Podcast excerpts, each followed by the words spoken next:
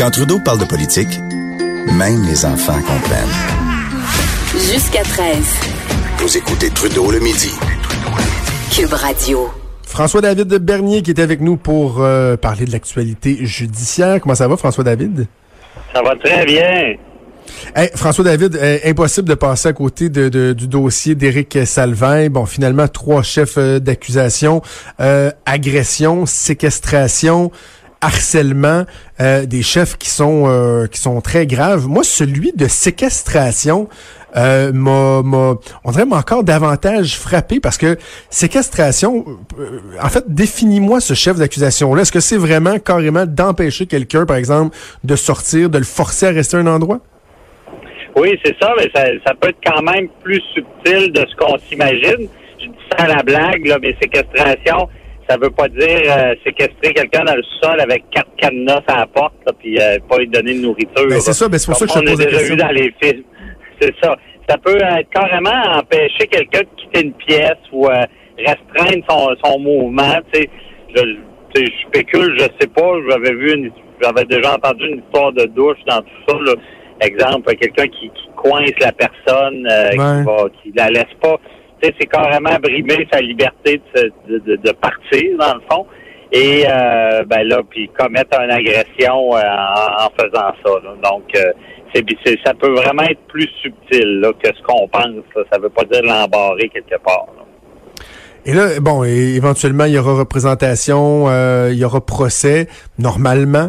Euh, dans un cas comme celui-là, il, ça vient pas en, paquet. Là. Il sera pas automatiquement reconnu coupable des trois ou euh, acquitté des, trois. Il peut être reconnu coupable, c'est à la pièce. Là.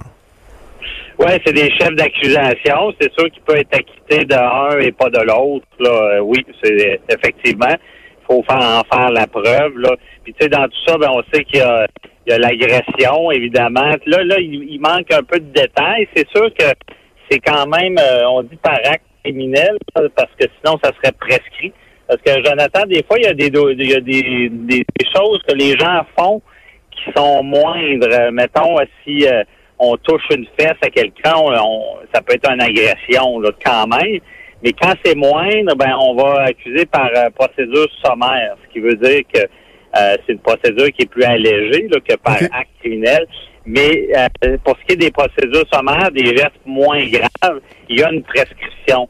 Euh, c'est six mois, je me rappelle bien. Tandis que par acte criminel, qui est un geste plus grave, ben, il n'y a pas de prescription. Et dans ce cas-là, ben, on sait que c'est en 1993, donc c'est sûr qu'il n'y a pas de prescription. Donc, on ne sait pas exactement la nature de l'agression, mais on sait que c'est pas euh, c'est pas mineur non plus. Là. Euh, puis euh, ensuite de ça, le harcèlement dans tout ça aussi, c'est c'est quand même particulier. Harcèlement criminel, hein, que c'est pas non plus harcèlement criminel, là, c'est pas quelqu'un qui te fatigue, qui t'envoie trop de textos. Mm. là. C'est vraiment euh, il- en faisant du harcèlement, il te laisse craindre pour ta sécurité. Tu sais, à un moment donné, tu te dis, est-ce que je suis vraiment en sécurité? Ouais. Euh, Et là, on, on apprend dans la presse ce matin que euh, les, on connaît ses initiales, là, DD, le, le, le, le plaintif, la victime dans, dans, dans, dans l'affaire, euh, Ouais. veut également entreprendre une procédure au civil. Est-ce qu'on doit se surprendre de ça? Il me semble, souvent, la procédure au civil va venir après le procès euh, au criminel, que les deux puissent être menés euh, simultanément. Est-ce que c'est surprenant?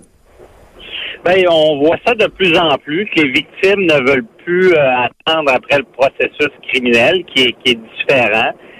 C'est certain, on attention à la blague, mais on pense tout le temps, quand il y a du civil et du criminel, on pense aux États-Unis à O.J. Simpson, qui avait été acquitté euh, au criminel et euh, qui avait été condamné à payer une, une grosse somme au civil. C'est le fardeau de la preuve est pas le même. Donc, les, les victimes, de plus en plus, on le voit dans les médias, là, commencent à comprendre que les deux peuvent vivre ensemble. C'est sûr que c'est plus facile lorsqu'il y a eu toute une preuve au criminel, que la personne est reconnue coupable. C'est pas automatique qu'en civil, par après, on a gain de cause, mais ça, on peut le déposer en preuve, comme quoi il été reconnu coupable. Puis évidemment, ben, en civil, ce qu'il faut comprendre, là, là on, on va être on veut faire payer, dans le fond, on veut du bon, mais dommagé avec l'argent. C'est des sommes d'argent qu'on demande. Et euh, c'est ça. Comme on a vu, exemple, avec euh, Roson, les courageuses, on sent qu'ils ont choisi plus la, la voie du civil que le criminel. Et euh, ben, dans, dans tout ça, évidemment, le fardeau de la preuve, c'est pas le même. C'est comme la balance. C'est, au criminel, Jonathan, c'est vraiment hors de tout doute raisonnable. C'est un fardeau qui est dur. Au civil, c'est celui qui a le plus de preuves. Mais ça reste des dossiers difficiles quand même, c'est pas automatique. Mais, c'est quand même la parole d'un contre l'autre. Une question que je me pose, François David, c'est que bon, les tribunaux veulent souvent essayer de, de, de, de favoriser les règlements à l'amiable. Dans des dossiers de poursuite civile, souvent ça va survenir, un règlement à l'amiable, les deux parties vont convenir d'un montant plutôt que de se rendre à procès, tout ce que ça peut impliquer, incluant les frais juridiques. Est-ce que c'est pas un frein à ça? Parce que j'imagine que tu vas me dire que le, le, le, la Cour criminelle ne doit pas tenir compte d'une entente survenue euh, en, poursuite civile, mais il reste que ça peut, ça donne une espèce de perception de culpabilité à moitié quand tu as accepté de ah payer. Ouais, c'est ça? C'est ça. Non, je comprends ce que tu veux dire. C'est ça qui est complexe quand il y a une procédure criminelle en même temps. Ben, c'est sûr qu'en civil, euh, quand on fait des règlements, c'est tout le temps les mêmes phrases. On dit sans, euh, sans admission, puis on ben euh, c'est seulement pour acheter la paix, puis on reconnaît pas ce qui s'est passé. C'est tout le temps la même pattern.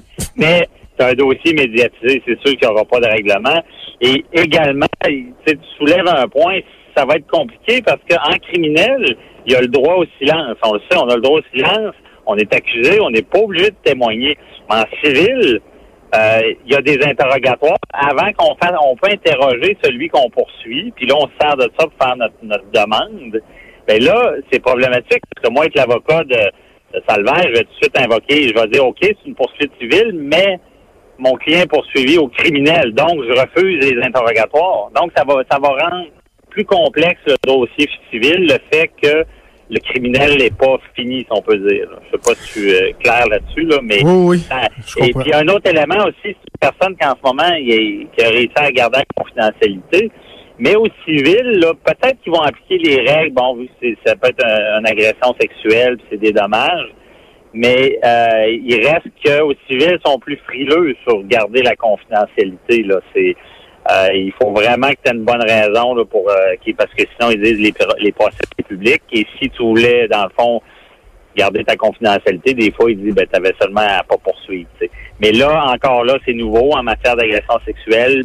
Il y a peut-être des chances que le civil accepte de d'émettre quand même des ordonnances de non-publication.